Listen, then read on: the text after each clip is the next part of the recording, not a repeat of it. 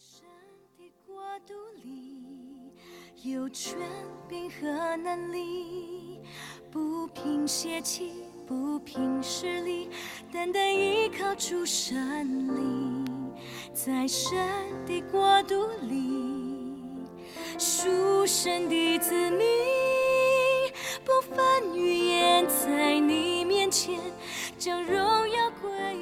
亲爱的弟兄姐妹，早安！各位好朋友，大家好。今天又是我们一天一章真理亮光的时间，我们要一起来读马太福音的第二十五章。我今天会为他为大家读的几节会跳着读。我要先来读第一节。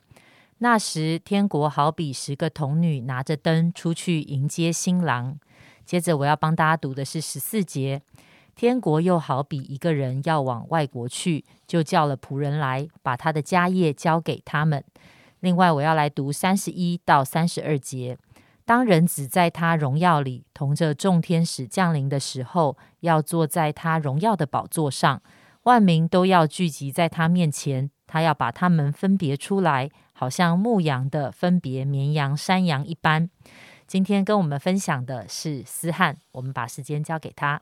好啊、谢谢明三姐。那各位兄姐妹，大家平安。那今天我们一起来看的是马太福音的第呃二十五章。那刚刚请那个明三姐念的经文呢，大家可能会感觉呃很不连贯啊，主要是因为我们今天的经文呢，它是可以分成是耶稣有三个呃比喻这样子，所以我是请明三姐就分别念这些比喻的开头的前一节或是前两节。那这些比喻就包含了一开始的从呃第一节呢，一直到第十三节有一个哦十个童女的比喻。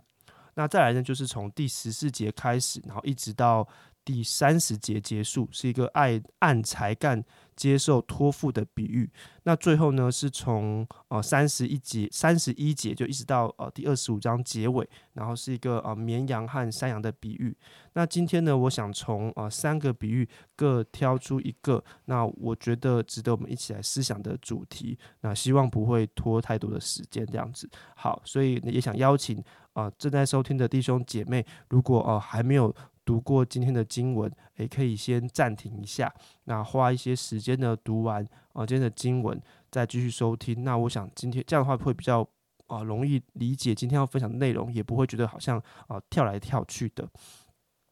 好，那首先就是第一个是一到十三节的哦、十个童女的比喻。那我自己在读的时候呢，常常会有的疑问呢，就会包含就是说，诶，例如说像是那所谓的呃五个呃愚拙的童女，他们好像并不是没有啊、预备灯啊，他们只是他们也不是没有油，他只是没有预备更更多的油。然后我就想说，那这样值得他们受到后面呃这个这么大的一个拒绝吗？或者是诶，当我在看这个比喻的时候，里面讲到的是一个是新郎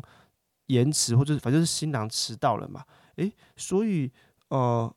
五个愚拙童女的灯油不够，并不是因为没有预备，而是因为新郎迟到。那如果新郎准时的话，就不会有这些问题啦。所以这样说来，诶，难道新郎都不需要负呃任何的呃责任吗？还是应该要各打五十大板呢？然后呃，后来我当我看到一些可能是圣经学者的分享之后呢，我觉得他们里面有一个观念，我觉得很重要，就是原来哦、在耶稣那个时代背景里面呢，就是新郎会是这整个呃嫁娶仪式的中心和重心啊，所以所有的一切呢，都是要围着新郎做预备了。诶，所以理解这点呢，我就觉得我对这个经文就有更多的、呃体会。就是如果说呃新郎可能是类比啊耶稣啊，或者是类比整个天国的价值观，那这个比喻就告诉我们，就是在面对末世的时候呢，最重要的是哦、耶稣怎么想，是天国的价值观看重的是什么，这会是我们预备的最重要的核心和中心。就好像这个呃聪明的童女一样，他们是以新郎呃为中心，所以他们是做了这个万全的准备呢，确保迎接的过程呢会完全顺利，没有任何意外。那反过来说，啊、如果我们是以自己认为好的方式，就我觉得这样就可以啦，然后再预备度过末世，那就会像这个呃愚拙的童女一样啊、觉得预备的啊刚好就是就好啦，他们完全不觉得呃，或是没有去设想到可能会有意外发生的可能性。但是我觉得，然后另外一方面，我觉得这个比喻也没有要我们好像随时都很紧张啦，生怕什么好像 有什么没有预备到，就好像会不会他更晚到或者什么就错赛了这样子。那我自己的想法是说，如果我们是以呃天国的价值观呢为中心来过生活，那其实我们也就不需要担心或呃漏失掉什么。因为就是为此做充分的预备呢，已经是我们的习惯啊，是本来就会做的。就好像这个聪明的童女啊，我相信他们就是多预备油呢啊，不是运气好了，并不是刚好这次多预备，而是这应该已经成为他们的习惯。那我想这是他这是他们被称为聪明的原因。他们知道，哎，可能新郎会迟延，按照他们的经验、他们的想法，他们。哦，在等待过程当中，也有可能有睡着过，所以他们很早就会预备充足这样子。那第十四节开始呢，就是按才干哦接受托付的比喻。那我想大部分弟兄姐妹应该也蛮熟悉的。那我自己觉得这整段的重点呢，依然是在哦怎么预备哦末世。所以我觉得经文的当中的银子呢，就是比较像是类比是神所。托付给我们的责任啊，就是责任代表是我们必须要做的，而不是一个可以啊自由选择我要不要去啊使用的的这样的状况。那这个责任可能代表是啊福音啊，或者是我们怎么待人处事啊，我们怎么活出一个神要我们活出的生活啊。但是这个责任并不是好像很勉强或是很痛苦的，而是因为我们知道啊神是良善的，是好的。所以，我们是很乐于接受这个托付的。那另外就是这个责任，就像银子一样啊，大家都很应该，大部分都喜欢钱嘛，对不对？就是越多越好这样子。所以啊，这个我觉得用银子作为这个类比的话，它代表说这个这个责任是一个很好的一件事情，而且不止如此，就这责任可以带出很多更好的结果，就好像哦，有五千的可以再赚五千。有两千的可以再赚两千，所以我自己觉得，透过这个比喻中呢，又饿又懒的仆人的下场呢，就给我们一个警惕，就是说，一个是不要哦推迟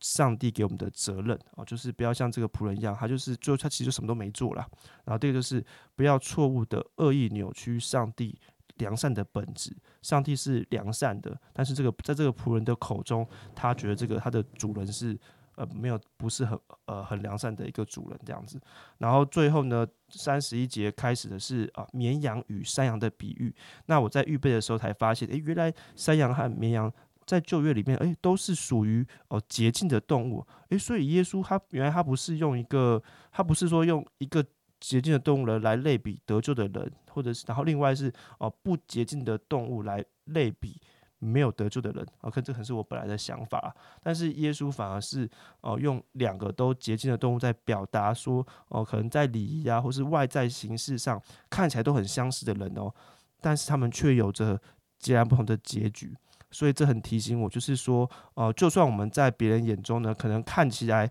呃是很呃虔诚的基督徒，但是其实从神看来啊，却对我们有可能有很不一样的评价。而马太福音今天也告诉我们，在他的比喻的后面也说，就是评价的方式呢，是我们怎么样对待弱者，那些啊不起眼啊弱势的人。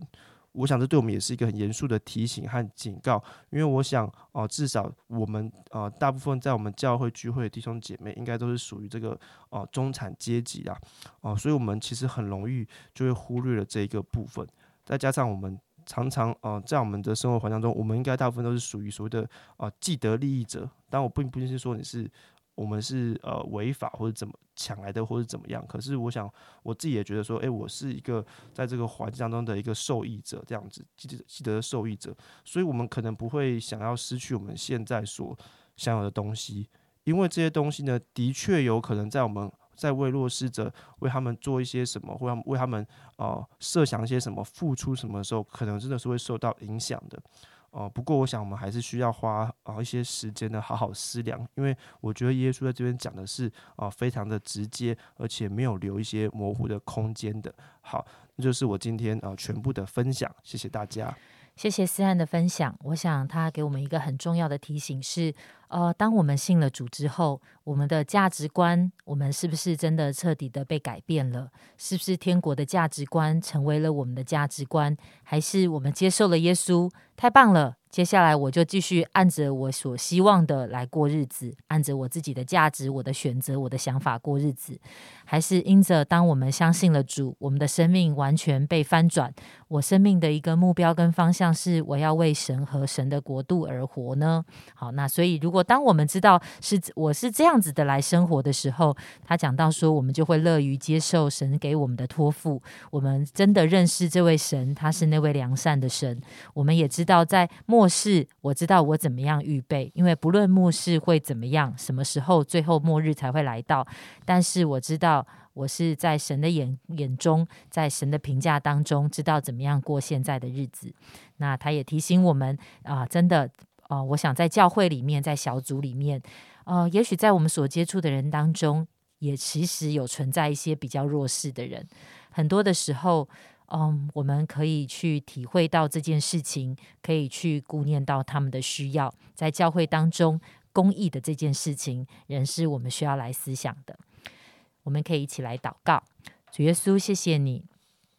主要好像真的，你透过不同的比喻，你不断的在提醒我们这一群已经领受救恩、认识你的人，知道我们怎么样的来度我们的日子。主要好像在末世的时候，主我们的心，嗯，是可以知道我们怎么样带着从你而来的价值观来过每一天的生活。主耶稣，你帮助我们。啊，因此我们的心里面知道，我们就是成为一个以天国的文化、以天国为中心的这样子过生活的人。所以，因此我们在面对末日的挑战，主我们的心里是不惊慌的，而是我们知道我们可以站立的稳的。谢谢爱我们的主，祷告奉主耶稣基督的名求，阿门，阿门。